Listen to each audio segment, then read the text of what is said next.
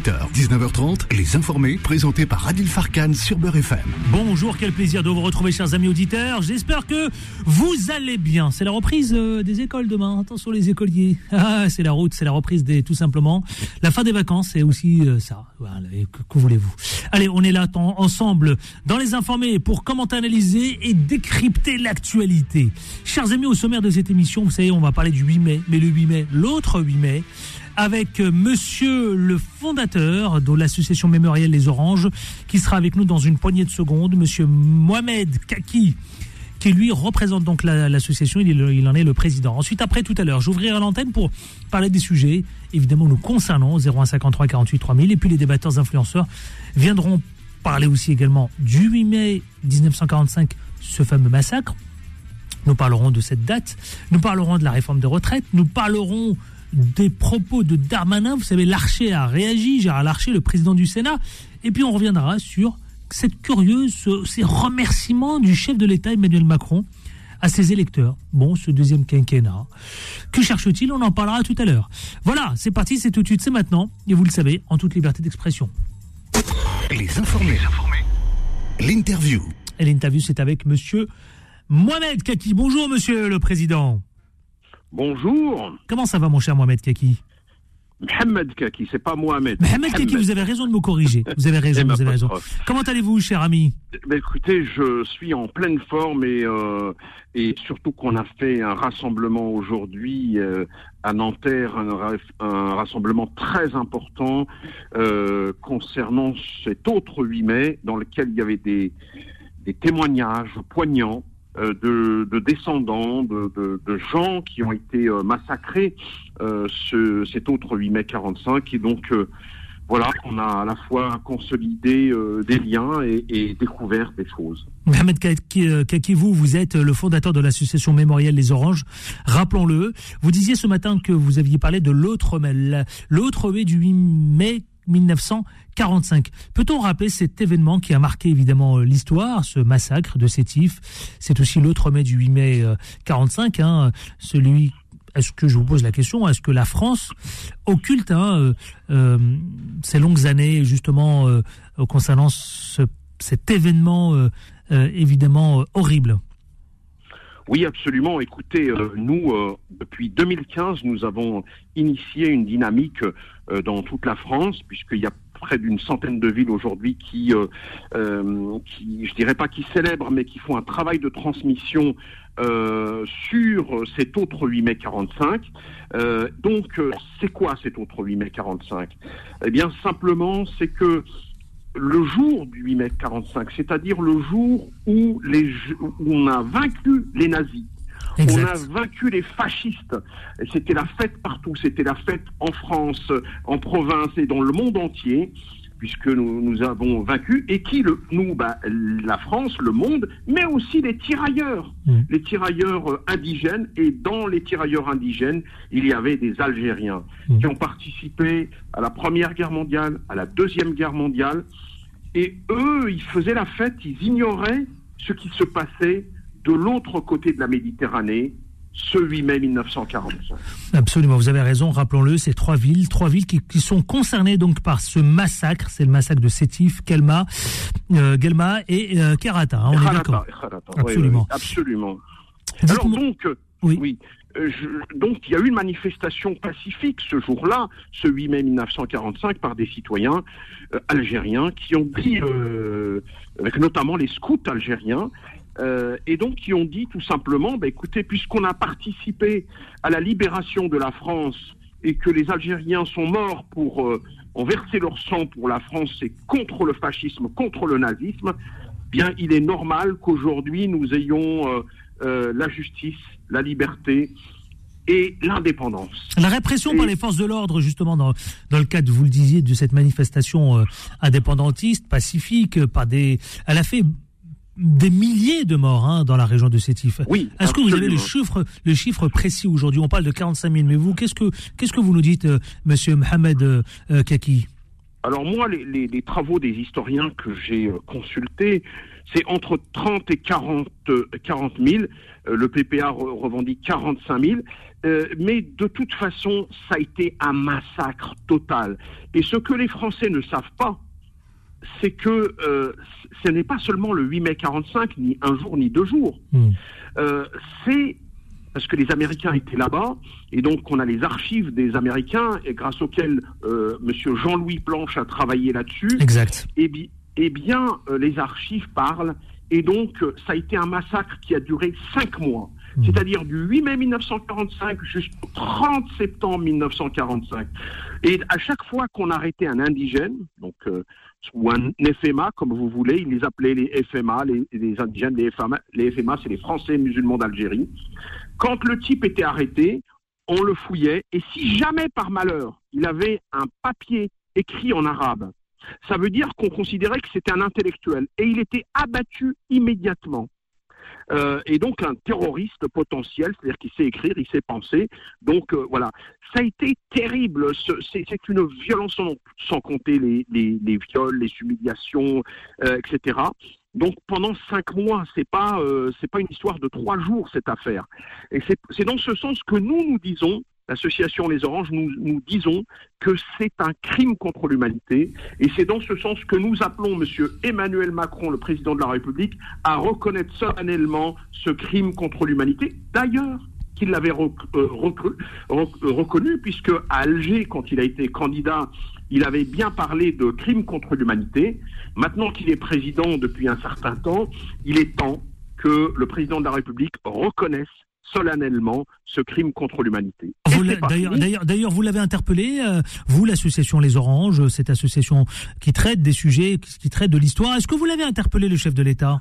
Oui, bien entendu, nous l'avons euh, interpellé à plusieurs reprises dans le cadre de plusieurs collectifs, puisque on a élargi notre notre cercle, euh, puisque maintenant nous avons un collectif euh, effectivement de pour la reconnaissance de ces crimes coloniaux. Et évidemment, aujourd'hui, c'est c'est le silence. donc ça, c'est insupportable ce silence là. Euh, et effectivement, nous, nous, sommes conscients que le président de la République est coincé entre les nostalgiques de, de l'OAS, euh, tous ces gens qui rêvent de revenir à l'ancien. Oui. Lobbies, hein, qui sont euh, les lobbies puissants. Puisque vous avez, par exemple, à, Perpignan, eh bien, il y a une, tentative de, de plaque euh, qui, euh, qui pourrait euh, remettre en cause l'indépendance pure et simple de l'Algérie. donc vous voyez, ces gens-là travaillent à la nostalgie. Mais pour autant, pour autant, le président de la République est souverain, il a tout à fait la capacité de, de, reconnaître et les choses iraient mieux. Et puis par ailleurs, il faut continuer à travailler sur les archives. Et la troisième chose importante, c'est que cette histoire, elle doit être enseignée. Hmm. Et elle doit être enseignée à l'ensemble des Français. Et pour qu'elle soit enseignée, eh bien, il faut que ce soit inscrit dans les manuels scolaires. Il faut que les historiens des deux rives de la Méditerranée puissent travailler ensemble. Il faut aussi que les artistes travaillent ensemble. Par exemple, euh, moi, j'ai écrit une pièce sur la guerre d'Algérie, une pièce de théâtre. Il faut que cette pièce de théâtre puisse aussi circuler à chaque fois que je circule dans toute la France les jeunes sont intéressés par, euh, par cette histoire. Pourquoi? Parce que ce n'est pas l'histoire des Algériens uniquement, c'est l'histoire de France et l'histoire appartient à l'humanité. Alors pourquoi ces massacres passés sous, sont passés sous silence par la France? Alors, euh, premièrement, c'est parce que euh, vous, les gens sont mal à l'aise. c'est une bonne question, cher monsieur. Hmm. Alors là, vraiment, c'est elle est excellente parce qu'en fait, c'est la plus centrale. Pourquoi? Eh bien parce que tout simplement, il faut recontextualiser maintenant. Qui était au pouvoir en 1945 hmm. À l'époque, euh, c'était un gouvernement d'union nationale. Ça veut dire quoi un, gouvernement d'union nationale? Ça veut dire qu'il y avait le grand Charles de Gaulle, hmm. il y avait la gauche, donc avec les communistes qui étaient puissants à l'époque puisqu'ils sortaient euh, à l'aune de la guerre, ils avaient effectivement résisté. Et donc, en fait, globalement, euh, euh, des communistes au PS, à la droite, euh, et globalement, tout le monde est plus ou moins je dirais, mouillé quelque part, puisque à l'époque, il faut se rappeler qu'il y avait un ministre de l'air qui s'appelait Monsieur Charles Tillon mmh. et dont on ne parle jamais. On dit que De Gaulle a mis de côté les communistes, qu'ils n'auraient pas du tout participé, Ce qui est un peu, ce qui est probablement vrai. Mais à ce moment-là, il fallait, il fallait euh, démissionner. Et donc, on a, on a une longue histoire complexe. Le, le PS, par exemple, le Parti socialiste, est mouillé aussi, puisque je vous rappelle que euh, M. Mitterrand, pendant, durant la guerre d'Algérie, a été ministre de l'Intérieur et qu'il a fait guillotiner beaucoup de, de militants algériens, mais pas que. Il a fait guillotiner aussi un certain Fernand Yveton, mmh. qui d'ailleurs était communiste et qui l'a fait guillotiner parce qu'il était du côté des Algériens. Donc, en fait, c'est une histoire euh, sanglante dans laquelle la droite, la gauche, tout le monde était mouillé. Donc, si vous voulez ressortir les dossiers dans lesquels euh, les affiliations des familles politiques sont euh, complètement dedans, quoi, c'est compliqué. Alors, nous, la chance qu'on a avec M. Macron, c'est qu'il est jeune, lui, il a 40 balais. Hmm. Et donc, ce monsieur devrait se dire, mais moi, je, je ne suis pas en aucun cas mouillé dans cette affaire. Et, oui, parce que c'est un président jeune. On pourrait dire bon, bah ça c'est une histoire de vieux. Euh, et que euh, au fond, lui, euh, bah, il n'existait pas à l'époque d'une part, comme beaucoup d'ailleurs, mais surtout, il n'a pas d'affiliation politique, puisqu'il se réclame ni de droite ni de gauche, lui. donc voilà, et, c'est assez curieux. Mais je pense que c'est surtout pourquoi, pour répondre à votre question centrale, mmh. et le pourquoi, il y a aujourd'hui une résurgence. Euh, vous savez qu'il y a 89 euh, députés euh, d'extrême droite dans notre Assemblée nationale depuis 2022. et que derrière tout ça, il y a des lobbies, il y a des, nostalgiques de l'Algérie, etc., et qui sont, qui sont à l'œuvre. Et donc c'est pour ça qu'il nous faut encore continuer, qu'il ne faut pas qu'on lâche l'affaire, et qu'on fasse, euh, que nous aussi on vote, euh, et que M. Macron doit le savoir, qu'il y a aussi des électeurs chez les Français héritiers de l'immigration coloniale. Donc on a compris effectivement l'importance, Monsieur Mohamed Kaki, l'importance de, de, ce massacre de, de, de Sétif, ce fameux mardi 8 mai 1945. Euh, un mardi d'ailleurs pas comme les autres en Algérie, puisque vous venez de nous le dire. Et vous avez souligné l'importance aussi d'enseigner, de transmettre. La transmission aujourd'hui est importante, on est d'accord? Absolument. Elle euh, prend du temps, elle prend du temps, elle peine d'ailleurs à être euh, enseignée, pas du tout même. Qu'est-ce que qu'est-ce que vous escomptez? Comment voyez-vous les, les choses avec l'éducation nationale? Il y a plusieurs volets là-dessus, puisque effectivement depuis 45, euh, beaucoup, hein, beaucoup de scénarios se sont esquissés entre temps. Absolument, vous avez tout à fait raison. C'est encore la question de la transmission est fondamentale. Et moi, j'observe qu'il y a un décalage entre les, le pouvoir politique d'une manière générale, que ce soit celui de Macron ou celui d'un autre président, euh, avec les gens euh, d'en bas, les gens du terrain, les profs, les élèves, les Français que je rencontre, etc. Euh, les gens sont euh, ont une soif de connaissances hmm. et beaucoup de Français que je rencontre dans le métro, n'importe où, vous savez que moi, je, je, me balade en, travaillant mon texte partout, dans les quartiers populaires, dans, le train, partout et tout. Et les gens me disent, mais qu'est-ce que c'est quoi, etc. Et quand je leur raconte un petit peu euh, l'histoire que j'ai écrite, ils, tombent de haut. Ils, ils, me disent, mais le 17 octobre 1961, on ne connaît pas. Sétif, on ne connaît pas. Euh, en fait, les gens, ils ont des bribes de connaissances générales. Ils connaissent pas. Pourquoi ils connaissent pas? Parce que l'histoire, en fait, elle a été écrite. Hmm. Simplement, elle n'est pas transmise. L'enjeu d'aujourd'hui, pour répondre à votre question, c'est la transmission, c'est la diffusion. Et c'est pour ça que le théâtre, moi, c'est l'angle que nous, euh, l'association Les Oranges, on a pris. Le théâtre, l'écriture des textes, etc., c'est euh, quelque chose de fondateur. Et d'ailleurs, pas seulement chez euh, ce qu'on appelle les, parce que les Français, ils ont une grande diversité, mais y compris chez les Français héritiers de l'immigration coloniale, que soit euh, Tunisiens, Algériens, Marocains, ils connaissent pas leur histoire. Mm. Euh, ils savent pas euh, ce qui s'est passé. Donc, euh, Restez c'est avec moi. c'est intéressant, effectivement. Je, pardonnez-moi de vous interrompre, mon cher Mohamed Oui, euh, euh, Kaki. On va juste lancer la pub. Je vais vous garder juste après. On se retrouve dans une poignée de minutes, y compris, vous savez quoi, je, je vais interpeller nos auditeurs parce que s'ils ont des questions à poser, si notamment ils veulent, euh, euh, ils- voilà, ils estiment que l'histoire aujourd'hui a toute son importance, venez exprimer votre opinion au 0153 48 3000. À tout de suite. Restez avec moi, monsieur le fondateur de l'association euh, Les Oranges. Les informés reviennent dans un instant. Beurre FM, 18h, 19h30, les informés, présentés par Adil Farkan. 18h22, si vous venez de nous retrouver, sachez-le, c'est les informés, les informés de 18h à 19h30 précise.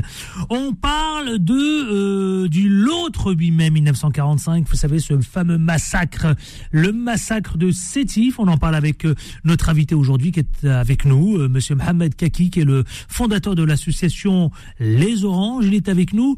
Euh, et puis, tiens, les auditeurs, au 0153 48 3000. 01 53 48 3000. Les informés vous donnent la parole. si vous souhaitez poser une question ou tout simplement nous dire est-ce que vous pensez que l'histoire a toute son importance et qu'il faut la rappeler et que comme nous le disait tout à l'heure Mohamed Kaki, qu'il faut l'enseigner au sein de l'édu- de l'éducation nationale et y compris euh, donc euh, euh, dans les collèges, lycées, etc. Euh, Mohamed Kaki, vous êtes avec moi. Dites-moi finalement donc aujourd'hui donc comment euh, comment les Oranges, comment l'association que vous avez fondée, comment elle se positionne aujourd'hui avec euh, avec évidemment l'histoire, vous l'avez rappelé, l'autre 8 mai 45. Comment voyez-vous les choses à terme? Bah, écoutez, moi je crois qu'à terme les choses vont euh, rentrer dans l'ordre puisque en fait la société est demandeuse euh, d'histoire. Pourquoi? Parce qu'il s'agit d'éclairer le présent par le passé. On ne peut pas comprendre ce qui se passe aujourd'hui si nous ne connaissons pas l'histoire. Et donc l'histoire nous éclaire aujourd'hui, elle nous donne du sens. Et moi, ce que je vois, ce que je perçois, c'est qu'il y a beaucoup de gens qui ont une soif euh, d'apprendre de connaissances. Et ça dépend comment et par quels moyens, par quels outils.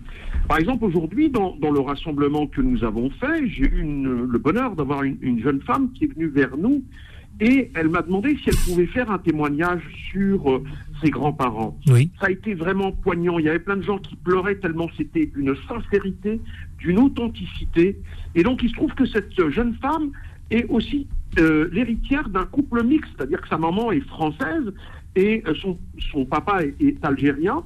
Et donc, la moitié de sa famille euh, algérienne et moitié de sa famille française. Et donc, elle, a envie de connaître ce qui s'est passé pour ses grands-parents du côté de l'Algérie.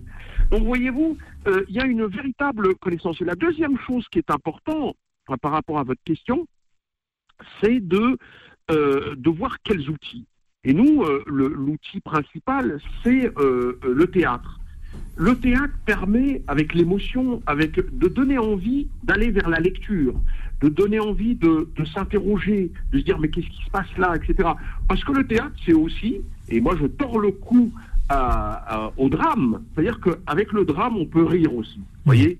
Absolument. Euh, c'est d'où la naissance de votre, Voilà. la création de votre pièce de théâtre. Absolument. Et donc euh, maintenant, euh, dans notre compagnie, euh, c'est euh, l'écriture, c'est à la fois prendre la dimension tragique, etc., etc., mais aussi la dimension du rire, parce que on peut rire. Vous savez, euh, euh, et c'est ça que euh, le, le théâtre nous donne cette merveille de pouvoir rire. Et moi, je, donc, je joue devant euh, des lycéens, des collégiens, euh, intergénérationnels de partout dans toute la France. Et ce que je vois, c'est qu'il y a une immense envie de connaissance. Et, et moi, je- c'est c'est ça qui m'émerveille et c'est ça qui me donne le courage de me dire il faut continuer, euh, il faut continuer à travailler et surtout l'écrire avant de partir. Parce que les Monsieur- témoignages, c'est important. Bien sûr, absolument, vous avez raison et vous avez raison. Tiens, je vais, je vais aller du côté des auditeurs euh, 01 53 48 3000. Euh, Nasser de Paris, bonjour Nasser. Oui, allô? Oui, bonjour Nasser.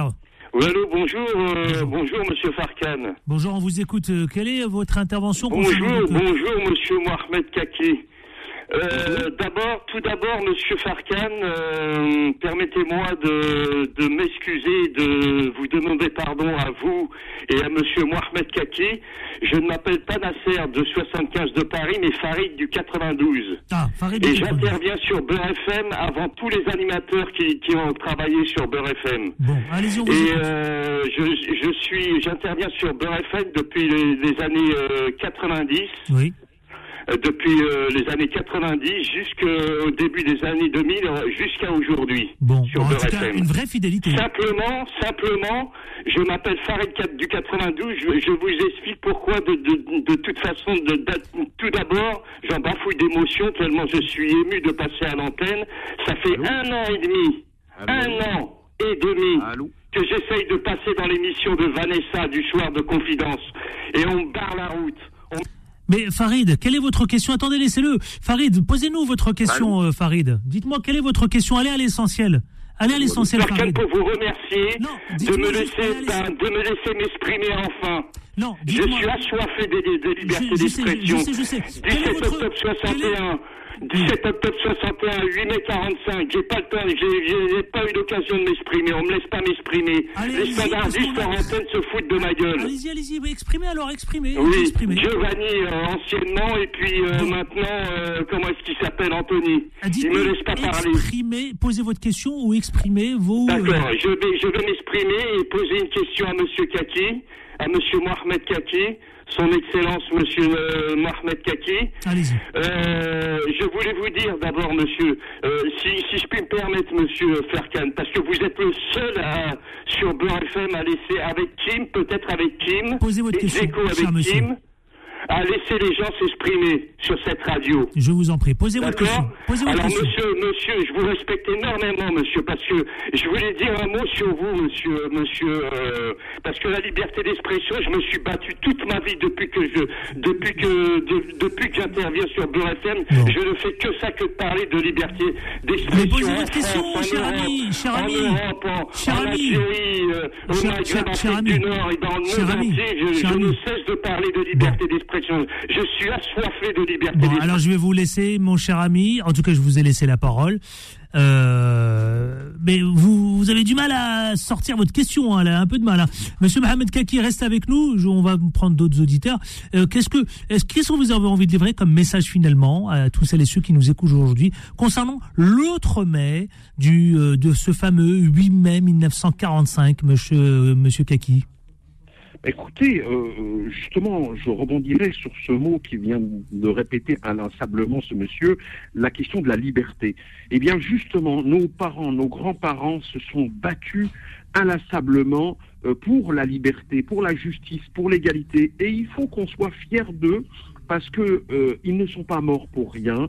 Ces femmes et ces hommes, euh, au, au 8 mai 1945, mais aussi euh, le 17 octobre 1961. Et c'est pour ça que le message que je, je livrerai, c'est que le grand service qu'on rendrait à cette mémoire, la mémoire, ce que j'appelle la mémoire de combat, ben, c'est de travailler.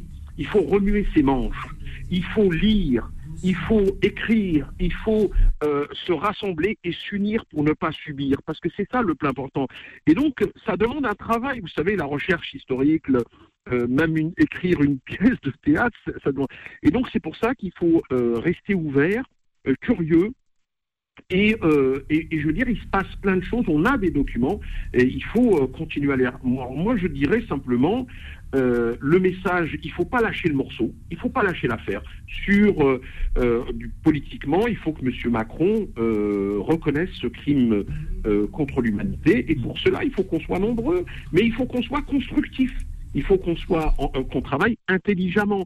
Parce qu'il y a euh, effectivement ce 8 mai 1945, mais il y a aussi Madagascar. Il y a plein de, de crimes coloniaux qui sont toujours pas reconnus et qui nous empoisonnent la vie. Et donc les pouvoirs publics devraient s'intéresser à cette question euh, parce qu'il y a un trauma co- colonial qui n'est pas passé. Et donc, il faut que nous y travaillons, mais que nous y travaillons intelligemment par la rencontre, les rencontres. Vous savez que cette année, c'est aussi le 40e anniversaire de la marche pour l'égalité des droits et contre le racisme. Et que nous avons un, un travail important de restitution, de transmission euh, de cette mémoire de la marche pour l'égalité des droits et contre le racisme de 1983.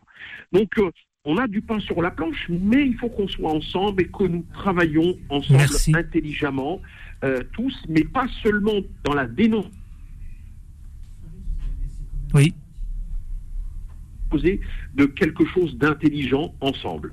Merci, grand merci d'avoir été notre invité, monsieur euh, Mohamed donc Kaki, le fondateur de l'association donc mémorielle Les Oranges, et au plaisir de vous retrouver, notamment pour, avec euh, votre actualité. Merci Oui, infiniment, je- je- monsieur Kaki. Excusez-moi juste euh, vous dire Oui. aussi que nous avons un Facebook qui s'appelle Les Oranges. Voilà.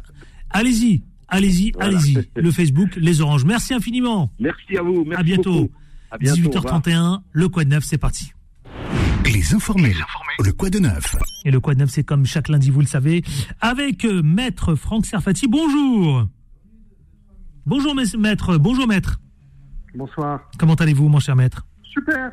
Je vous donne la parole parce que vous avez décidé de traiter de euh, le Quad Neuf, votre billet d'humeur concernant la manifestation du 8 mai, les actions républicaines. Je vous donne la parole. Allons-y.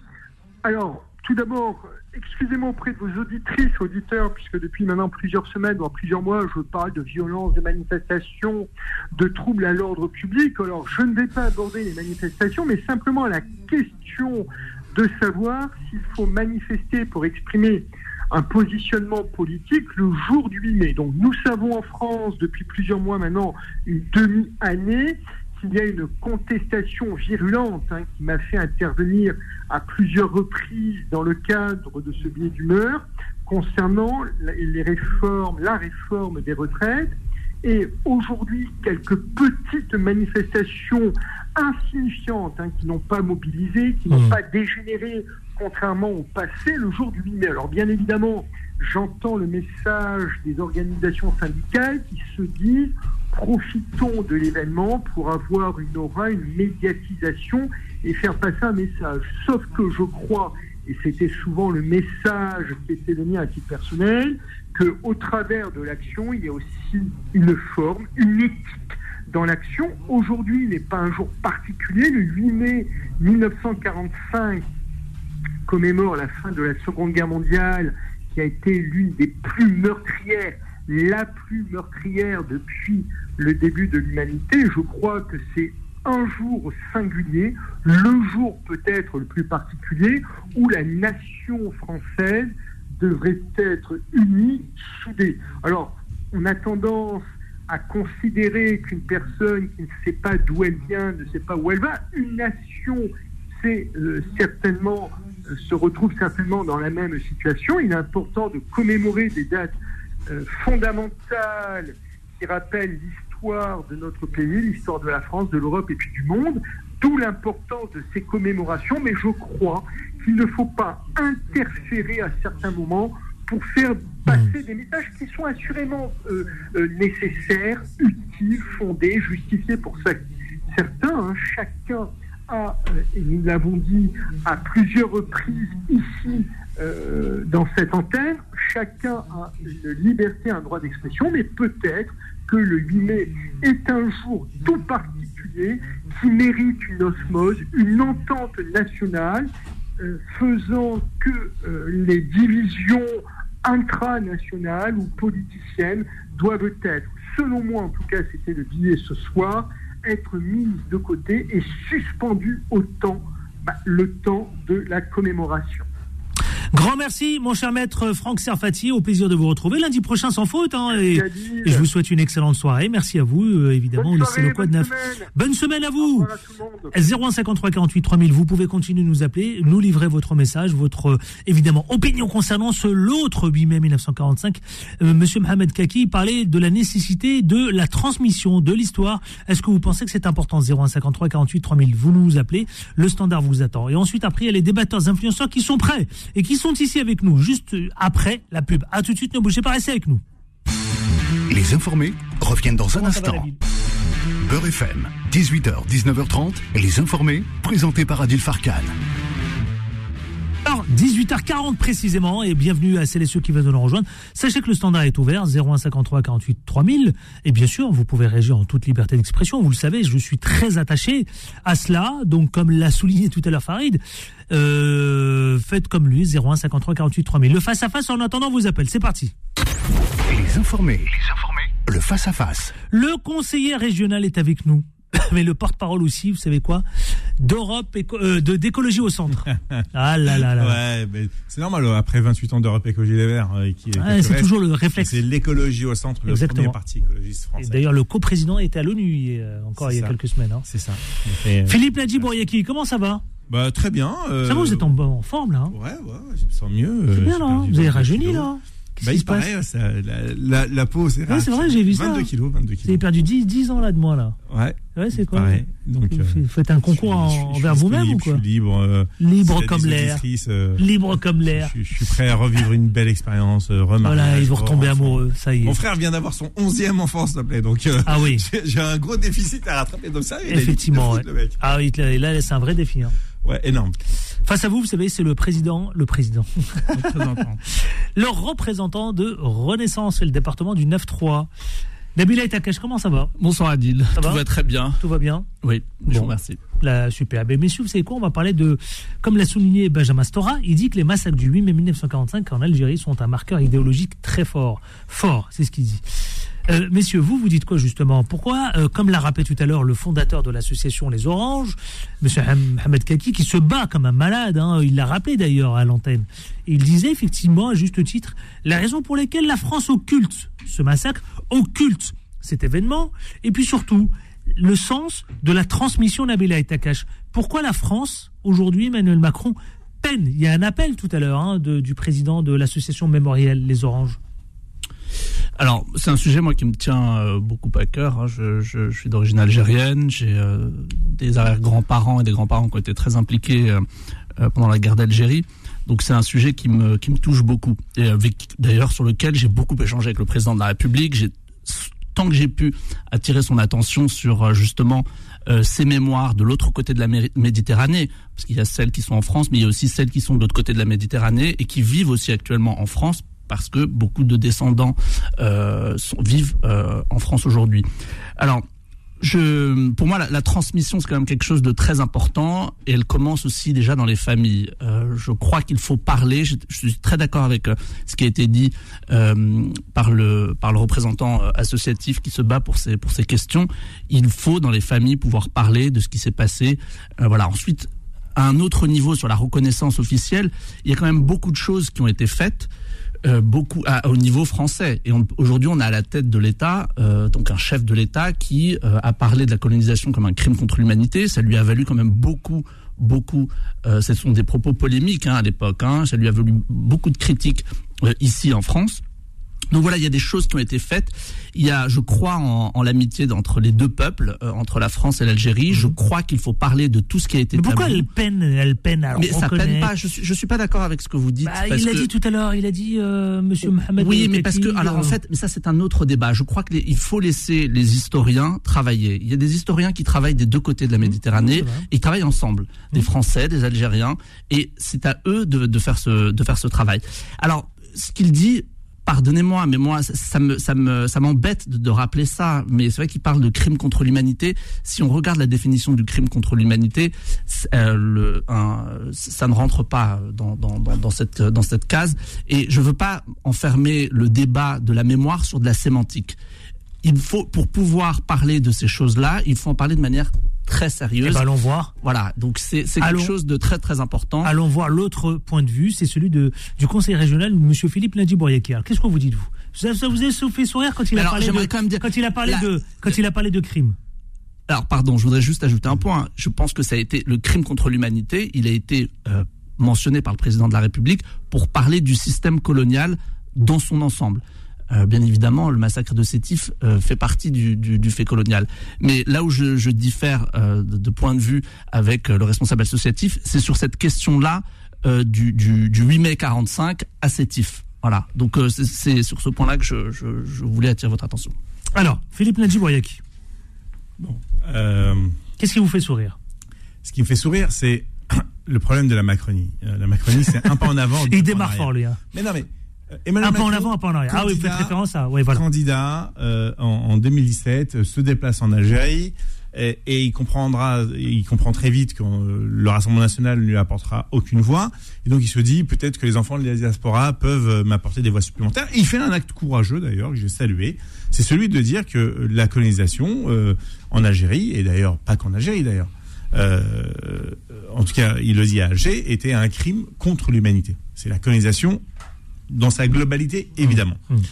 Euh, que s'est-il passé le 8 mai 45 Alors, euh, vous, tous vos auditeurs. L'autre 8 mai. L'autre 8 mai 45. Absolument. Enfin, non, non, le 8 mai 45. Hmm. Le 8 mai Là, on 45. parle d'Algérie. Non, non, on, parle, on, on- on va parler de la globalité. Tout le monde, dans les territoires euh, d'outre-mer, en métropole, dans les départements euh, colonisés, les gens sont sortis en liesse puisque c'était euh, la capitulation du nazisme et la victoire Oui, la contre victoire, la victoire, absolument. Et et il faut rappeler que euh, les, euh, les, les tirailleurs euh, sénégalais, algériens, les goumiers marocains, les tunisiens de Nouvelle-Calédonie, d'outre-mer sont venus euh, sauver la mère patrie. Absolument. Et le président, euh, enfin le général de Gaulle à l'époque, avait dit si vous venez libérer la mère patrie, nous vous donnerons euh, le choix de votre autonomie et de votre indépendance. Donc c'est- l'histoire, hein, c'est des faits historiques. hein, J'invente rien. Donc en Algérie, que se passe-t-il euh, un petit peu partout, dans Constantinois et, et Des manifestations de liesse et un drapeau nationaliste algérien est sorti. Les militaires, euh, les policiers, pardon, tirent, tuent euh, ce jeune euh, Saïd de, de 26 ans. Et pendant les jours qui suivent, euh, il y a eu euh, des rébellions et des répressions qui ont conduit à, les historiens disent pour l'instant entre 15 000 et 45 000 morts. Je rejoins euh, euh, mon interlocuteur en face. Il faut laisser les historiens euh, travailler. Et d'ailleurs, il y a une commission euh, paritaire algérienne et, euh, française euh, qui, qui travaille. Mais tout à l'heure, j'étais à Nanterre. J'étais à Nanterre et je salue encore euh, Patrick Jarry, le maire de Nanterre, euh, et le collectif euh, de, la mémoire de l'autre 8 mai 45, parce qu'il y a deux 8 mai 45, celui de, la fête et celui de la tristesse et, de la colère, qui démarre en vérité la bagarre et la guerre d'Algérie. hein. Tout démarre de, là, puis 54, euh, on, con- on connaît celui jusqu'en 62. Il y a des gens qui réclament leur liberté. Le- Comme le disait M. Mohamed Kaki. Tout à fait. Mohamed Kaki. Et de manière, euh, de manière structurelle, euh, l'empire, euh, l'empire colonial tombe au fur et à mesure par, par domino à la suite de ça. Donc, on peut pas faire à un moment donné à but électoraliste des belles annonces et après être assez timide et timoré. Mais j'accorde le bénéfice du doute. Vous avez vu? J'accorde le bénéfice du doute. Je suis persuadé qu'il est de bonne volonté puisque euh, le 16 octobre, euh, il a, pas cette année, mais l'année d'avant, euh, déposé euh, des fleurs euh, au pont de Baison pour parler du, du, du crime du 17 octobre, mais aucun discours, aucun mot. Et d'ailleurs, quand il part, la gerbe est enlevée, donc ça c'est aussi un petit peu scandaleux. C'est son dernier mandat. Il a plus rien à perdre. Qu'il aille jusqu'au bout. Hmm. C'est pour ça que la Macronie vous dit que ça vous fait rire. Ben oui, c'est soit tu. il est soit candidat, il parle de crime. Voilà. Il est plus candidat. euh, il est un petit peu timoré. Ouais. J'espère que la venue du Bon. président Abdelmajid Tebboune, qui est prévue euh, pour le mois de juin, sera le déclencheur. En tout cas, nous, nous y travaillons énormément. Quand je dis nous, je parle des élus euh, franco-algériens, puisque moi, j'ai pas envie de choisir entre mon père et ma mère. Mais lorsqu'un membre de ma famille a fait une erreur, ben, il faut qu'il soit capable de demander euh, pardon. Et c'est ce que je disais tout à l'heure. euh, le gouvernement français et les élus français ont cette crainte que s'il y a reconnaissance, il y a réparation. Mais c'est mal connaître les Algériens. Leur fierté, l'orgueil, premièrement, c'est pas donné à tout le monde d'être algérien, c'est même une fierté, mais leur orgueil et leur dignité, ils ne demandent pas réparation, ils demandent reconnaissance. Et la France a un rôle majeur à jouer dans le remède, c'est indispensable d'ailleurs. S'il n'y a pas la France, il ne peut pas y avoir de remède. Et s'il n'y a pas l'Algérie, il ne peut pas y avoir de remède non plus. Donc on fait quoi? On se regarde en chien de faïence ou alors on se, on se dit on dépasse tous les clivages comme le couple franco-allemand. On a demandé, les Allemands ont demandé pardon. Eh ben c'est pas très compliqué. Ouais, c'est quoi je vais aller du côté pardon. je vais aller du côté de du standard 0153 48 3000 je vais juste accueillir vous savez quelques voilà euh, témoignages peut-être certainement Amine de Créteil bonjour Amine? Oui, bonsoir. Bonsoir, Amine. À vous, en tout cas. Oui, bonsoir. Bonsoir, bienvenue on vous écoute bien sûr Oui, alors, je me permettais de vous appeler parce que j'étais intéressé par... Merci, j'étais intéressé par votre sujet et il y a quelque chose comme ça dans la discussion qui qui m'a voilà qui euh, qui m'a poussé à, à vous appeler pour deux choses en fait. Euh, la première, j'ai envie de dire que pour Macron, euh, je ne sais pas s'il a les moyens de ses ambitions euh, pour faire quoi que ce soit dans cette relation-là. Euh, à titre d'exemple, que vous venez de rappeler, hein, la question de, il y a deux, deux, trois ans, quand il, il a parlé de crimes contre l'humanité, il y a un an à peu, près, quand il parlait d'Algérie qui n'existait pas. Euh, et il y a très peu de temps, avec l'histoire de cette militante, euh, de cette militante qui a été exfiltrée euh, pour la France, où il a parlé d'un un, un, coup de grisou, je crois, dans les relations franco-algériennes. Donc on a l'impression, voilà, ça, ça, ça, nous donne l'impression qu'il y a quelqu'un qui ne maîtrise pas forcément euh, la situation. Il y a une sorte de, de schizophrénie. Ça, c'est ma première remarque en tout cas. La deuxième, c'est votre euh, invité qui a parlé tout à l'heure de de, de, de, ramener, de ramener la question aux, aux historiens. Ce n'est pas une question d'historien. Euh, je crois que votre euh, autre invité, il a bien répondu. La question mmh. des, des, historiens, effectivement, c'est-à-dire qu'il y a 45 000 ou 13 000. Peut-être ça, c'est le travail de l'historien. La douleur ou le massacre du mai 45, il existe. Euh, qu'il y a eu 1000 ou 2000, 30, 45 ou 1 million. Il va vous répondre, Nabila Etakash. Le nombre de, oui. de personnes tombées ce jour-là, oui. Si vous permettez, Amine de Créteil, il vous répond, euh, Nabila le représentant oui, alors, de je, je, je, je, regrette que vous ayez retenu que, que ce point-là, qui était un des trois points que j'ai développé, j'ai bien rappelé que le premier point, c'était euh, la transmission déjà dans les familles, qu'il fallait en parler, qu'il fallait euh, absolument discuter de tous ces sujets. Euh, ensuite, j'ai parlé de la reconnaissance à un niveau officiel, en rappelant ce qui a été fait euh, voilà, je n'ai pas laissé, je ne laisse pas cette question qu'aux historiens. Les historiens travaillent, mais il faut que tout le monde s'en saisisse. Et je crois que c'est ce que j'ai voulu dire euh, dans mon propos, et je regrette que qu'il n'ait pas été assez clair. Donc je, je me permets de, de, le repréciser. Voilà, Amine, ça vous va? Ça vous va, Amine? Vous êtes là? Oui, oui, oui, oui, parce que euh, oui, je suis encore là. Vous m'entendez? Oui, très bien. Allez-y rapidement parce que je dois lancer la pub, mon cher ami. Tout le monde a envie de passer. Tout le monde pardon, j'ai envie de dire tout le monde a envie, a envie, de passer à autre chose et passer à autre chose, c'est reconnaître ce qu'on a, euh, ce qu'on a fait à l'autre. C'est tout simplement en fait. Après, les historiens, les questions, belle phrase. C'est autre chose. Reconnaître la douleur provoquée ou la douleur, euh, euh, voilà. Merci, Merci, en tout cas. Merci à vous, surtout Amine de Créteil. Merci à vous. On va passer juste après la pub à d'autres sujets qui nous attendent. Hein. Vous savez quoi Il y a pas mal de sujets qui ont attiré notre attention aujourd'hui. On se retrouve juste après une courte pub. A tout de suite avec Philippe Nadjiboyaki, mais également Nabila Itakash. A tout de suite. Les informés reviennent dans un instant. Beurre FM, 18h, 19h30, et les informés, présentés par Adil Farkan. Et les informés, c'est également avec euh, Philippe Nadjiboyaki, conseiller régional, euh, Europe, euh, écologie, écologie, pardon, au centre, centre, absolument, je vais y arriver, non, vous inquiétez pas. Nabila Itakash, le représentant du 9 du, de Renaissance sur le département du 9-3, le 93. Louis XVI, on l'a décapité. Macron, on peut recommencer. Ça, c'est une phrase, évidemment, qui a provoqué une véritable polémique. Le slogan scandé par Christophe Prudhomme, LFI, la France Insoumise, à la manifestation, devant votre siège d'ailleurs, euh, Nabil Etakash, quand je dis vous, c'est Renaissance, euh, une manifestation surprise à l'initiative de la France Insoumise, euh, des propos qui, sont scandaleux, vous, comment vous les jugez? Alors déjà pathétique, euh, ensuite, oui, scandaleux et inadmissible venant de la part d'un élu de la République. Euh, moi, je, je, m'interroge, je m'interroge quand j'entends ce genre de propos sur euh, la conscience, le degré de conscience qu'ont certains responsables politiques de la France insoumise euh, sur l'impact que ça peut avoir. Euh, dans le dans l'esprit de, de, de, certaines personnes et on en parlait euh, hors antenne notamment avec des personnes qui euh, pourrait être enfin fragile euh, psychologiquement et qui pourrait passer à l'acte. Donc je, raison de dire je ça. trouve ça absolument euh, scandaleux. C'est je ne sais pas ce que ça apporte au débat public. Voilà, je j'ai rien d'autre à dire, je trouve ça pathétique. On est en train de retrouver l'extrait sonore justement de Christian Prudhomme qui tient cette déclaration devant le siège de Renaissance. Philippe Nadjibouriaki. Alors, c'est pas l'initiative de la France Insoumise, c'est l'initiative de la CGT. Oui. Euh, bah, je sais mais, pas, moi j'ai sous les il y avait des élus de la France de... Insoumise, euh, lui et un, et un, député aussi de la France Insoumise. Mmh. Il faut faire attention à l'hystérie collective. Mmh. L'hystérie collective fait qu'on se transcende et qu'on oublie un petit peu et qu'on perd pied. Mmh. Euh, sauf lorsqu'on est un élu. Alors je dis pas qu'il faut être exemplaire, etc. Moi je le suis pas, donc je peux pas me permettre. Euh, je parle, je parle sans filtre. Quand quelqu'un m'embête un petit peu, je dis hey, arrête de m'embêter là, tu, tu, me fatigues un petit peu. Et ça c'est c'est ma nature qui est comme ça. Je pense pas que je vais le changer. Mais par contre, lorsqu'on est avec des gens qui sont en colère, et ils ont le droit d'être en colère, c'est légitime, euh, mais la colère dans la République, elle se transforme, et j'arrête pas de le dire, de manière démocratique, elle est légitime, dans l'urne.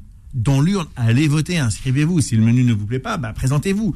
Vous n'êtes pas plus euh, euh, idiot que quelqu'un d'autre. Il faut avoir confiance en soi. Il faut accepter de prendre euh, des, des- noms d'oiseaux lorsqu'on se présente en face des électeurs. Il faut accepter euh, de passer beaucoup de temps à l'extérieur et très peu chez soi. Euh, et lorsqu'on est élu, il faut accepter de passer beaucoup, beaucoup, beaucoup, beaucoup de temps à l'extérieur et très, très, très, très peu chez soi. C'est pas une blague. En tout cas, moi, je le fais de façon assez sérieuse mon mandat. Et, les propos qu'on dit peuvent avoir des répercussions terribles. Il a raison, Nabil. Il y a des gens qui peuvent être fragiles psychologiquement et qui se disent moi si j'ai un élu avec son écharpe qui me dit qu'on peut décapiter Macron bah c'est euh, Allons-y, c'est ça allons-y et, et- et j'ai vraiment peur moi je, je voudrais dire la chose Je suivante crois qu'on a retrouvé l'extrait justement. Ah bah, Écoutons, écoutons-le. Écoutez.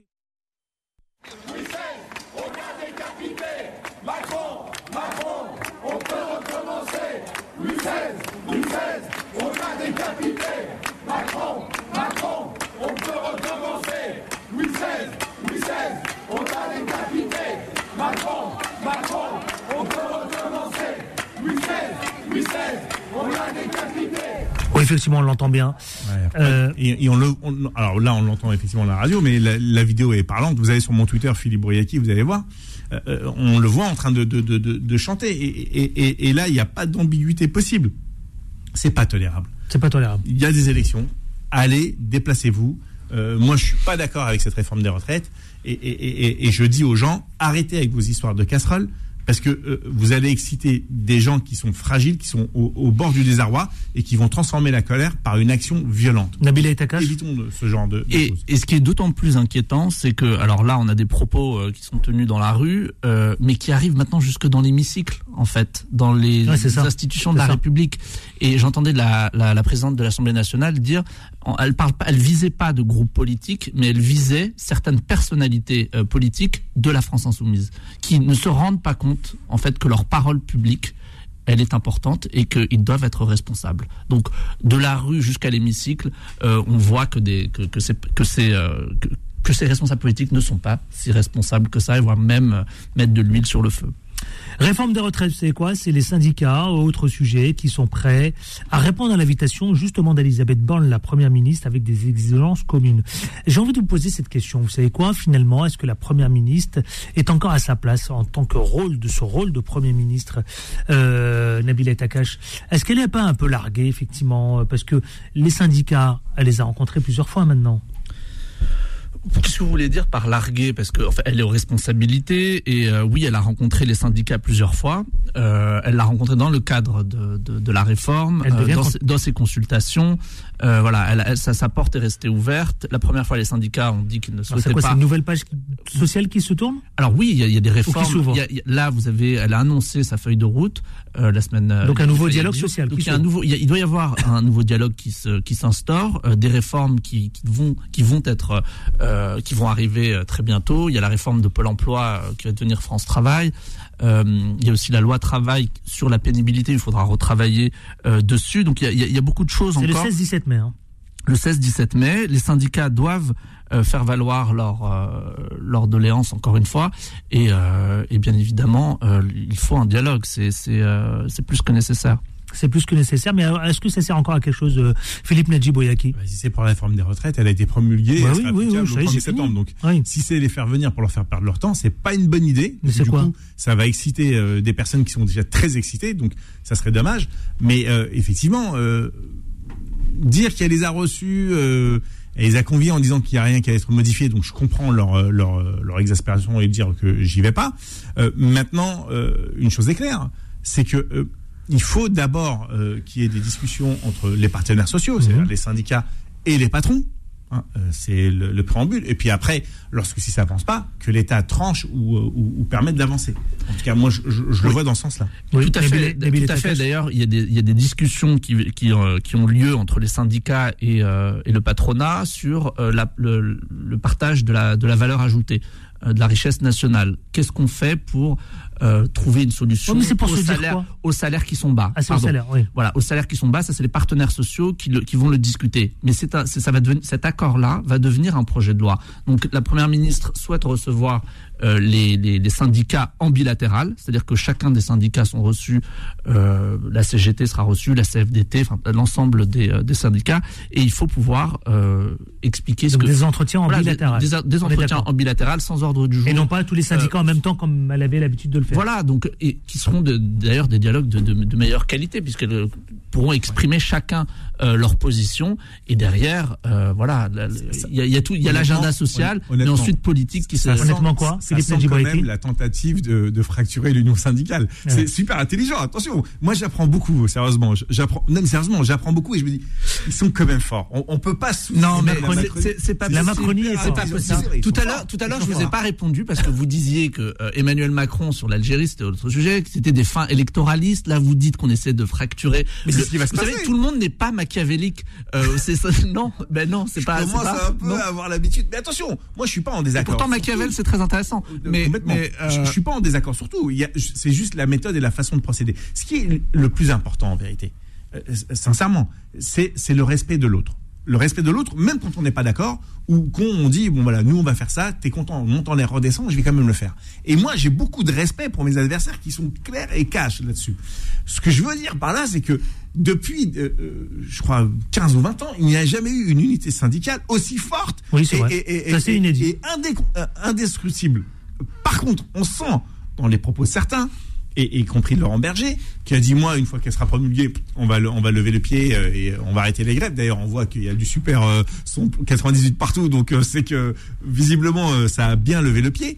Et on sent une certaine fragilité et un discours pas vraiment concordant. Et C'est pour ça qu'il y a des rencontres bila- euh, bilatérales et c'est super intelligent là-dessus. Vraiment, c'est non, vous voyez le mal, vous voyez le partout. Je, je- Ah non, je pense que vous voyez Non, le mal partout. Je pense Non, non, je que chaque syndicat. Non. Non, c'est c'est. euh, bien sûr, ils ont chacun leur spécificité. ils ont chacun leur Et- et spécificité et, et ils doivent les faire valoir. Bien, évidemment. Oui, mais si tu les laisses tous d'un bloc, euh, même celui qui était un petit peu faiblard sur certains points peut dire bon. euh, Rien n'empêche, rien n'empêche plus tard. Est-ce qu'elle a encore de sa place, euh. Elisabeth Borne? Est-ce Euh, qu'elle est encore à sa place Moi, je je suis pas de ceux qui. Euh, qui On parle de changement de Premier ministre, là, justement. Non, de mais- plus en plus, ouais, hein, on parle ouais, d'un ouais, changement de Premier ministre. mais, mais par contre, là, moi, je suis pas d'accord. Ah. Je, je suis pas d'accord dans le sens où on lui a fait faire le sale boulot à Elisabeth Borne. Mm. D'accord? Mais vraiment le sale boulot. Et une fois qu'il a fait le sale boulot, on voudrait le- lui couper la tête? Je trouve ça abject et je trouve ça inadmissible et honteux. Maintenant, on, on voit et on sent que ça pousse. Rappelons que Gérard Larcher, on lui a posé la question si jamais on lui proposait le- la nomination du Premier ministre, il refuserait. Hein. Bah oui, il n'a pas intérêt. euh, C'est un siège exécutable, le Premier Ouais, ministre. mais, enfin, je, vous savez, le- la majorité est derrière la première ministre, donc euh, ce sont des questions que posent les journalistes. Euh, mais pour le moment, il n'y a pas de, il y a Honnêtement, pas du entre de- nous, entre nous, il y a quand même des couteaux qui sont en train de s'aiguiser entre Gérald Darmanin et Bruno Le Maire. Euh, je, je dis ça, je dis rien, mais elle a fait, elle a fait le job, elle est à sa place. Oui, mais ça, c'est ce que vous Euh, remarquez. Mais est-ce que le président de la République souhaite changer de, de Premier ministre? À ma connaissance, non. Donc, euh, donc voilà. c'est- Il faut- il a quand même, il a quand même laissé entendre le 14 Ouais, juillet. Hein. Ouais, ça flirte, 14 le juillet, dans, le, dans la feuille de route, dans la feuille de route de, ces- de cette fameuse allocution. Non, il il, donne rendez-vous. dans le cas, Ah euh, alors, oui, mais le ça 14 laisse juillet, entendre, il y a quelque 14 chose- juillet, il sur le y a 14 quelque juillet, le président de la République donne rendez-vous aux Français. il y a dit quelque- pas dans, dans, il y a euh, quelque le 14 chose- juillet, je, il y a quelque chose de sous-jacent du chef de l'État. Il y a quand même quelque chose de C'est sous-jacent. l'interprétation C'est-à-dire- que vous Non, non, c'est non, non. l'interprétation Le du 14 journaliste que juillet, le 14 juillet, si le gouvernement n'a pas rempli la feuille de route, merci, au revoir. C'est comme ça qu'on comprend. Je pense pas que ça a été, dit comme ça. Donc, euh, Ah, mais non, on peut se le... Mais justement, c'est ça qui est reproché aux politiciens. Arrêtons la langue de bois et qu'on se dise les choses clairement. Moi, je trouverais ça dégueulasse qu'Elisabeth Borne saute alors qu'elle a fait le job. Mm. Voilà, c'est tout. Et vous Mais il y a d'autres ambitions pour Nabila certains qui... euh, euh, la majorité est derrière la première ministre. C'est Mm. la chef de la majorité. hein, je, je tiens à le Bon, préciser. alors, prenons l'engagement tout de suite, Nabil. C'est facile pour moi de le dire. Donc, si Elisabeth Borne saute, tu démissionnes de Renaissance. Il n'est pas au gouvernement. Ah non, non, je ne vais pas te faire ça dans, dans, dans- Non, non, je mais voilà. Mais- moi, moi, je défends les idées euh, Mais bien sûr, portées bien par sûr. le président de la République Mais- et la majorité présidentielle. Euh, mais ça, la question se pose pas pour moi. Donc euh, voilà. Non, il n'est pas nommé. Il n'est pas nommé au gouvernement. Peut-être. Mais, mais peut-être qu'il va, il va se retrouver. Peut-être, c'est possible. Hein. Non, mais, non, mais C'est moi, je, moi, je- je- je suis désolé, il y a une belle génération, en tout cas, chez, chez- chez Renaissance, dont Nabil fait, fait partie. Rafik, par exemple, euh, qui est plutôt. Et on a reçu votre collègue Shannon Seban ici même. Oui, d'ailleurs. oui. Ouais, plusieurs bah, fois même.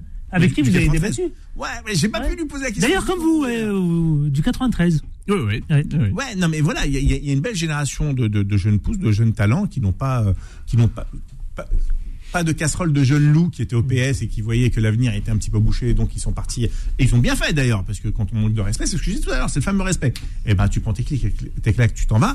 Et, et, euh, et donc moi, je suis un peu déçu là-dessus sur le, le, le, le gouvernement de, de, de, de la Macronie. Je, je, alors, c'est pas que je suis je suis pro-diversité, etc. Ce que je veux dire, c'est qu'il y a des jeunes talents issus euh, de toutes nos belles régions de France. Faut nous laisser le temps d'arriver aux responsabilités. Vous inquiétez pas, ça va, ça, ouais, ça va non, arriver. Mais on l'a vu. Il, il, non, attends, il y a un nouveau quinquennat. Les jeunes loups. Non, non, mais non, mais non, mais même pas. Ça, c'est, des jeunes poussins. C'est même pas des loups parce que les loups, ils, sont, vrai, c'est ils vrai. sont déjà là. Les Gabriel Attal. Mais c'est vrai, c'est- eux, les jeunes loups. hein.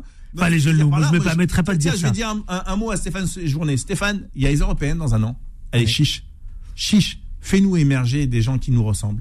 Je, je, je Qu'est-ce pas que vous entendez pas là bah, des gens qui La issus- France plurielle La France, la, la, la France d'aujourd'hui. Oui. À l'état où elle est aujourd'hui. Non, mais c'est une question. c'est vrai que c'était un reproche qu'on a, c'est un reproche qui a été fait d'ailleurs à Renaissance que- quand on a vu la Non, non, mais c'est une question intéressante. Très peu de Je- je- j'en ai- Français issus de je- l'immigration. J'en ai parlé euh, la dernière fois que j'ai, enfin, à, à la, à, la, à la suite des élections euh, présidentielles. On avait été invité, donc tous les candidats avaient été invités, euh, tous les candidats aux législatives avaient été invités par le président de la République. Euh, et c'est vrai que tous les candidats issus de la de la de la diversité ne sont pas passés, mais tout simplement, et, et c'est une question que j'ai Oui, posée, c'est une question que j'ai posée ce jour-là. Très peu de candidats. de Très. Alors, sur le premier quinquennat, rappelez-vous, il y avait 315 députés et vous aviez un visage de l'Assemblée nationale Qui était complètement changé. Ouais. Complètement Qui était nouveau, changé. Je l'ai qui était nouveau. Voilà, qui je était le nouveau, etc. était nouveau. Mais c'est pas le président de la République n'est pas non plus euh, responsable de ce qui se passe Non. au niveau de. Ouais, C'est-à-dire que non, si l'élection. Non, non, Nabil, non, Nabil. Non, mais tu peux pas dire ça. Eh, oui, mais le ah, président de la République. Mais moi- doucement. non, non, non, non, mais ce que je veux dire, c'est que par exemple, moi, mon territoire d'ancrage, mon territoire c'est Voilà. la Seine-Saint-Denis. De C'est la. Seine-Saint-Denis. Donc, qu'est-ce que je vais faire je, je- Bien évidemment. T'es venu, elle est de la Seine-Saint-Denis Comment T'es venu, elle est de la Seine-Saint-Denis Euh, C'est- euh, Cécilia venu, t'es venu. Non, Prisca. Prisca, Euh, pardon. Prisca. Oh là, pardon. Oui, à l'origine, elle est de la Seine-Saint-Denis. Non, Oui. est l'origine, d'accord, ok. À l'origine, elle est de la Seine- elle- elle- Origine certifiée contrôlée, c'est ça Non, non, mais ce que je veux dire, c'est que non, non. Moi, j'ai beaucoup d'amis, j'ai beaucoup d'amis qui étaient députés sur le premier mandat, Oui. qui sont issus des quartiers, qui sont issus des quartiers. Il y a eu un lavage de cerveau qui a été fait par la France insoumise, on peut pas euh, le nier, et euh, qui ont été balayés, au, euh, qui ont été balayés aux dernières élections législatives. Qu'est-ce que vous faites dans ce cas-là? C'est-à-dire qu'ils ont été députés pendant cinq ans. Vous leur dites quoi? D'aller se présenter dans le 16e C'est ça que vous êtes en train de dire. Moi, ben voilà. Ce que je suis en train de dire, je, je, je parle pas des sortants. Les On se bat dans les quartiers où nous, sortants. sommes, où, où nous, d'où nous venons. Les sortants. Ouais, bah, t'es venu, elle était pas de, Prisca, elle était pas de là-bas. Oui, mais vous parlez d'une personne. C'est pas... Prenons Elisabeth Borne, par exemple, où est-ce qu'elle a été euh, euh, parachutée? Elle a été parachutée dans une circonscription. Mais là, on parle plus de la même chose, Mais là. non, mais non, attends, si à chaque fois je te sors un exemple, tu me dis on parle plus de la même chose. Oui, oui, mais dire- on parle de la diversité. Alors, laissez-le, laissez-le finir. Philippe en- Mais justement, tu vois, pourquoi Nabil, on t'a pas envoyé dans la circonscription Parce que j'ai demandé moi-même, j'ai demandé moi-même au Alors, président de la. République, J'en ai d'autres. pour le symbole, pour la première élection, je souhaitais, C'est tout à je souhaitais, je souhaitais être, C'est euh, tout à je souhaitais me présenter sur le territoire qui m'a vu grandir. C'est tout Je n'ai aucun, aucun, non mais vraiment, Non, mais- mais c'est ce que je disais, euh, ce que c'est ce que je disais d'ailleurs. Moi, j'ai pas de prétention à aller défendre euh, les, les les intérêts des habitants du 7e arrondissement ou euh, Bah, de- t'es de- député ou du Calvados. Je suis, j'ai grandi à Bobigny. J'ai un parcours, j'ai un parcours qui m'a mené de Bobigny à ce que je ce que je suis aujourd'hui, et c'était important pour moi de le faire. Je vois dans la réalité, euh, dans, dans les faits, que le, le, le comment dire, euh, le rouleau compresseur euh, mélanchoniste. Et moi, je me bats au quotidien euh, pour ça, Mmh. pour que pour déconstruire les idées et surtout le le- l'objectif victime, enfin la la, Non, attends, la démarche victimaire qu'a euh, Jean-Luc Mélenchon et tous les élus de la, de la, de la, de la- de la France insoumise. Et je tiens à préciser, regardons chez Renaissance euh, les, les 12 candidats qui avaient été mis dans, euh, qui avaient été euh, investis dans le 93 bien bien plus divers et bien bien plus représentatifs que les 12 candidats Mais- de la France insoumise. mais- qui a été élu les 12 candidats de la France insoumise donc la diversité la diversité il faut aussi que la il faut aussi que la diversité aujourd'hui soit à en mesure de dire euh, bah oui bah on va peut-être On a basculé de la réforme des retraites. J'ai- pas fini. Au visage, oh là, la diversité des, des des, des, organisations justement politiques. On aurait pu parachuter euh, quelqu'un issu de la diversité ou Je- je crois pas- je crois pas que les gens de la diversité- Papa, papa, papa, sonnette, clochette. Ça, c'est un premier point. Ils auraient pu montrer l'exemple et on sait très bien que comment se décident les circonscriptions et qui on décide de mettre, etc. Je parle pas des sortants, les sortants qui se rebattent sur leur circonscription, c'est tout à fait euh, euh, légitime. Et j'ai fait le même reproche à la France Insoumise. Si vous m'aviez écouté, rappelez-vous ce que j'avais dit ici. Sabrina Sebaï. C'est vrai, je me souviens. Seule Je me souviens. la diversité d'Europe Je- Écologie je Verts je m'en rappelle très bien. à tout le monde. Elle a été fléchée à Nanterre et c'était une circonscription 38e sur 21 gagnables. C'est-à-dire qu'elle n'avait aucune chance. Si tous les copains et toutes les copines, quelle que soit l'obédience politique, on n'avait pas joué le jeu, elle gagne à 800 voix. hein. D'accord? Mais, euh, Carlos Martin euh, Dibongo, par exemple. Sa circonscription n'était pas gagnable. Mélenchon a fait la même chose, hein. c'est-à-dire que tous ses copains Pourquoi elle n'était pas gagnable? Sarcelles était elle était- largement... je t'assure qu'elle n'était pas gagnable et c'est le taf qui a été fait par tous les réseaux euh, de banlieue plus, etc. et des copains issus d'eux qui ont fait que on s'est dit qu'on soit de droite ou qu'on soit de gauche, on s'en fout, on va faire élire des gens qui nous ressemblent parce qu'on veut voir ça à l'Assemblée nationale. Là voilà la réalité. Et, et- et même pour Rachel Keke, ça c'est quoi était pas gagnable. C'est les copains et les copines, on, on- on ne regardait plus. Est-ce qu'ils vous le rendent. Hein, bah, pas- euh, euh, Pas du tout, j'aime bien. si, si, non, mais, non, mais on, on l'a pas fait pour qu'ils nous le rendent. Ça, c'est un premier point. On l'a fait parce qu'on voulait que l'Assemblée nationale soit la représentation de la France. Moi, je suis très content Non, mais je vois ce qui- Jean Lassalle, qui représente le Béarn, qui représente euh, tu, tu, tu, le, le- le Tarn, qui représente la France du terroir, parler, etc. Moi, il, il- il me fait chanter. Et donc, il me fait chanter, il me fait vibrer. C'est ce que je veux, moi, dans l'Assemblée nationale. Que les gens ressemblent à la France. On, on est d'accord, mais ça, ça, il faut bien évidemment une Eh bien, représentation, une représentation la plus juste et à l'image de la société française. On est d'accord. Mais les, les, les territoires sur lesquels Pareil euh, les, on aura le même. euh, les territoires, les, les- C'est septembre prochain. alors les territoires sur lesquels euh, il y a possibilité de faire élire des, des, des représentants issus de la diversité. Bah, écoutez, vous avez des, des, des partis politiques, encore une fois, qui font, qui vont dans la démagogie, le populisme, le- la, la victimisation, etc. C'est très très difficile à combattre pour quelqu'un qui vient d'un parti présidentiel, qui essaie de, de, venir avec des arguments plutôt rationnels et, euh, et, et aussi de dépassement de soi et ne pas s'enfermer dans les ghettos dans lesquels d'ailleurs l'extrême gauche souvent enferme. Allez, euh, messieurs, nous allons les- marquer une les- courte page pub, la dernière pour euh, se retrouver pour la dernière ligne droite. Philippe Nedjibouriaki, Nabila Etakash. C'est très intéressant cet échange constructif, fructueux. La question qui est toujours au cœur du débat, c'est-à-dire la diversité, la représentativité, j'ai envie de dire, moi et non pas la diversité, la représentativité de cette France aujourd'hui plurielle. On se retrouve avec les propos de Darmanin commentés par Gérard Larcher, le président du Sénat. Mais également Macron, tiens, qui publie, qui poste sur Twitter ses remerciements aux électeurs.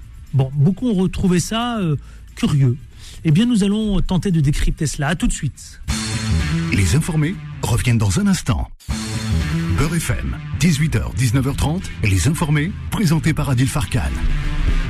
Et les informés, c'est avec Nabila Etakash, le représentant de Renaissance, mais également Philippe Nadjibourieki, le conseiller régional euh, écologie au centre, messieurs. Tout de suite, allez, on reprend l'antenne. Alors qu'on parlait de la diversité, de la représentativité, évidemment, qu'il fallait créer ce fameux rapport de force pour exister. Euh, le débat, évidemment, a toujours sa place, ici même, dans les informés sur Beurre FM. Messieurs, je voudrais vous faire commenter ces propos de Gérard Larcher qui dit, concernant les propos de Darmanin sur l'immigration, que c'est une sortie pas utile. Euh, il faut répondre à l'urgence. En juin, Gérard Larcher, dans une émission donc euh, politique sur une chaîne télévision de news. Etakash. Alors déjà, il faut rappeler les propos euh, visés par euh, par Gérard Larcher, qui étaient euh, ceux de- de- du ministre de l'Intérieur, qui disait qu'en fait la première, enfin la, la- la présidente du Conseil italien, Giorgia Meloni, euh, n'arriverait pas à résoudre les, les problèmes d'immigration parce qu'elle était tout simplement euh, pas compétente et qu'elle, euh, que son gouvernement populiste, euh, au-delà de faire des annonces euh, Elle-même qui déma- démagogiques, ici etc., elle, elle a aucune, n'a aucune euh, visiblement maîtrise du, du, du sujet. Le, le, le ministre, l'a- l'a- le ministre de, de l'Intérieur l'a rappelé. Mhm. Euh, voilà, tout simplement. Donc, je je commenterai pas les, euh, les propos de Gérard Larcher, euh, mais je dirais que oui. en effet, Dar- enfin, Gérald Darmanin, quand il, quand il parle de, de ça, c'est pour aussi parler du Front National, du Rassemblement National, pardon, qui aspire à, à venir aux responsabilités en France dans la même, de la même façon, avec des propos très démagogiques, mais qui en réalité ne serait, serait Et complètement. finalement, s'il avait raison, une sortie pas utile. Pourquoi pas utile? Pourquoi pas utile? Il faut aussi être dans le rapport de force, parfois, avec, euh, avec nos, euh, des, des, des, pays qui restent aussi nos partenaires euh, européens. Même si ça a créé une crise diplomatique. L'immigration, est-ce que ça a créé une crise diplomatique? Bah, Elle a annulé si, sa visite. Oui, mais bah, c'est une crise diplomatique. Non, c'est pas sa visite. Je crois que c'est celle du, du ministre de, des Affaires étrangères qui avait été. Oui, mais il y avait une visite de prévue qui est annulée. Oui. Philippe Nadjibouriaki une sortie pas utile. Bah, L'Italie doit prendre sa responsabilité, pardon, hein, je, mmh. je, tiens à le dire. L'Italie doit prendre ses responsabilités au niveau de l'Union européenne dans la gestion des problèmes, euh, des, des, questions migratoires qui se posent à l'Union européenne. Quand ouais. les, euh, Et ça a doublé. Oui. D'une année à l'autre. Oui, mais il faut aussi euh, qu'on qu que la solidarité européenne fonctionne aussi avec les Italiens. On ne peut pas les laisser tout seuls tout gérer. Euh, du coup, en les laissant tout seuls tout gérer, ben, ça a ramené l'extrême droite au pouvoir. Euh, donc euh, c'est quelque chose qui qu'il faut prendre en ligne de compte. Euh, ouais, c'est pas. il y a des sorties de Gérald Darmanin que je trouve euh, efficaces lorsqu'il est en soutien et qui va sur le terrain soutenir les forces de l'ordre qui sont souvent malmenées. Moi, je les appelle les anges gardiens. et pourtant, je suis critique lorsqu'il y a des choses qui sont faites pas dans les normes et qu'on respecte pas la loi, évidemment. il y en a d'autres, elles sont pas, elles sont pas très perspicaces. Et, je pense que cette concurrence, euh, qui n'est pas officiellement déclarée, mais on voit bien qu'entre Bruno Le Maire, euh, qui, euh, qui fait preuve d'honnêteté en disant que les caisses sont vides, qu'on peut plus brûler la chandelle par les deux bouts, etc. donc en tout cas, il s'en servira comme bilan pour dire, vous avez vu, moi j'ai alerté, c'est pas de ma faute, etc. cette concurrence mène des fois à des propos qui peuvent, qui peuvent heurter. Alors après, qu'il heurte euh, des gens d'extrême droite, euh, bon, j'ai envie de dire, euh, oui, il a raison qu'il continue à le faire.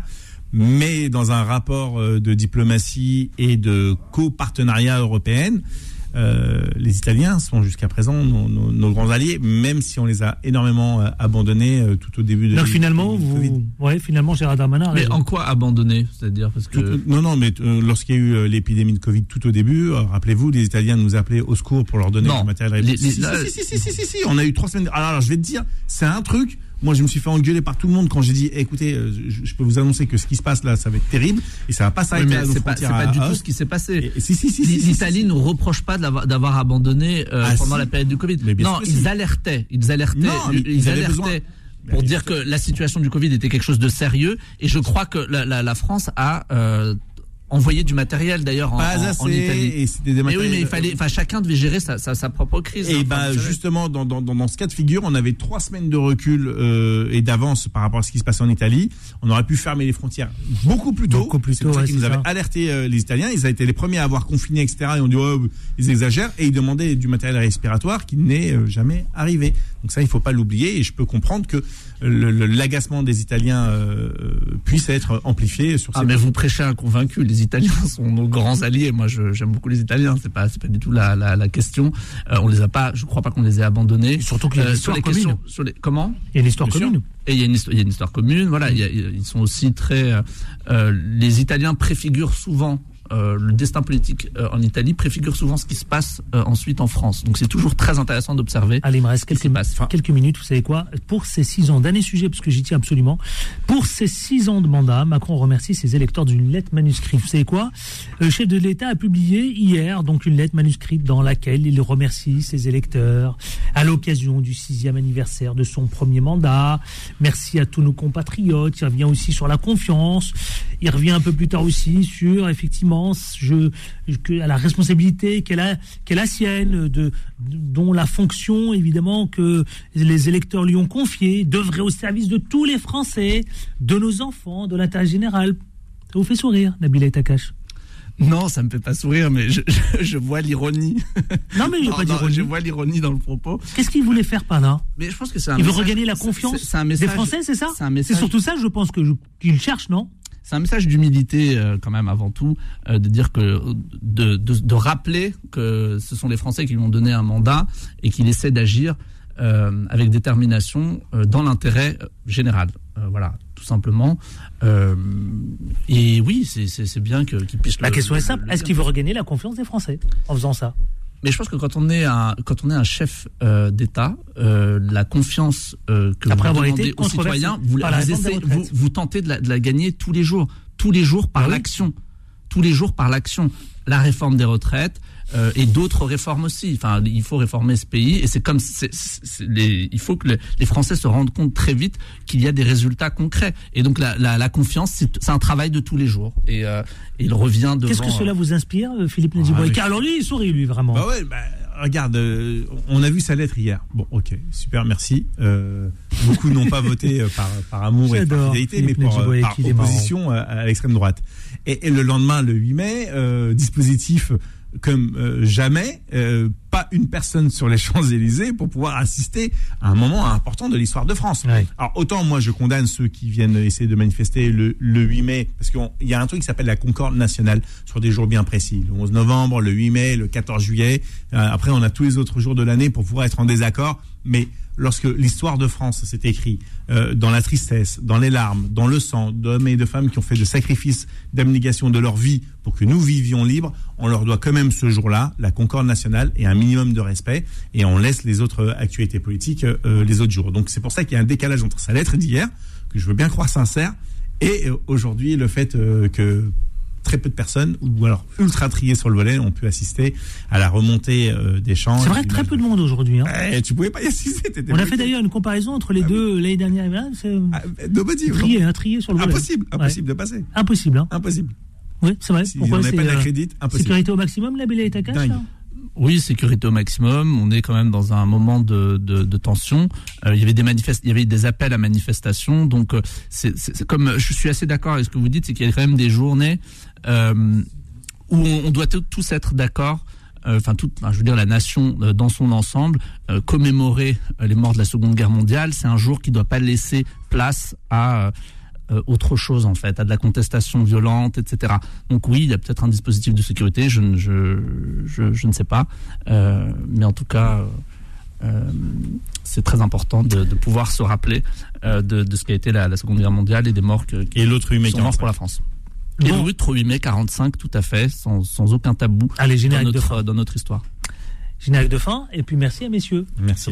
À- et grand bonjour à mes, à mes amis d'Alger qui voulaient, euh, qui, Qui ça qui voulaient écouter ce La dernière soir. fois, c'était qui Shiraz Maya. C'était Shiraz la dernière fois, non, Non, la dernière fois c'était Maître Chalal. Maître Chalet. Là c'est Shiraz et Maya. Du monde, Elle nous écoute, c'est ça Oui, oui. Bon, on peut la saluer. J'embrasse. Je les embrasse euh, toutes les deux. Bon, on vous embrasse alors, on vous embrasse, chers amis. Merci pour votre fidélité. Mais Nabila Itakash, le représentant du, de Renaissance, merci à vous. Merci Adil. Le, notre conseil régional, le conseil régional de- de- d'écologie euh, au centre, merci. Merci infiniment. Philippe FM. À très vite. Ouais. Poursuivez, hein, c'est bien ça là. Il vous reste encore Ouais. quoi comme euh, marge? Mais alors, pour expliquer aux auditeurs, j'ai perdu 22 kilos. Ouais, C'est impressionnant, je vous le dis, les amis auditeurs. Et euh, non, il n'y a pas de, il n'y a pas d'objectif. Bon. Voilà, comme ça. Vive la vie Si, si, si. Euh, tout à l'heure, il, il, demande- il, il faisait un appel aux auditrices. Donc Bah oui, c'est vrai ça. Il y a- il y a bien l'objectif. hein. Solal, il était là à la réalisation. Merci à Solal. vous. Time Sport, Bilal Nenman vous donne rendez-vous dans 30 minutes à peine, 20h. Vanessa, c'est à 21h. Quant à moi, à demain avec autant de plaisir. Mais surtout les amis. On ne lâche rien. Ah oui, surtout. hein. Allez, ciao, à demain. Ciao. Retrouvez les informés tous les jours de 18h à 19h30 et en podcast sur beurrefm.net et l'appli Beurre FM.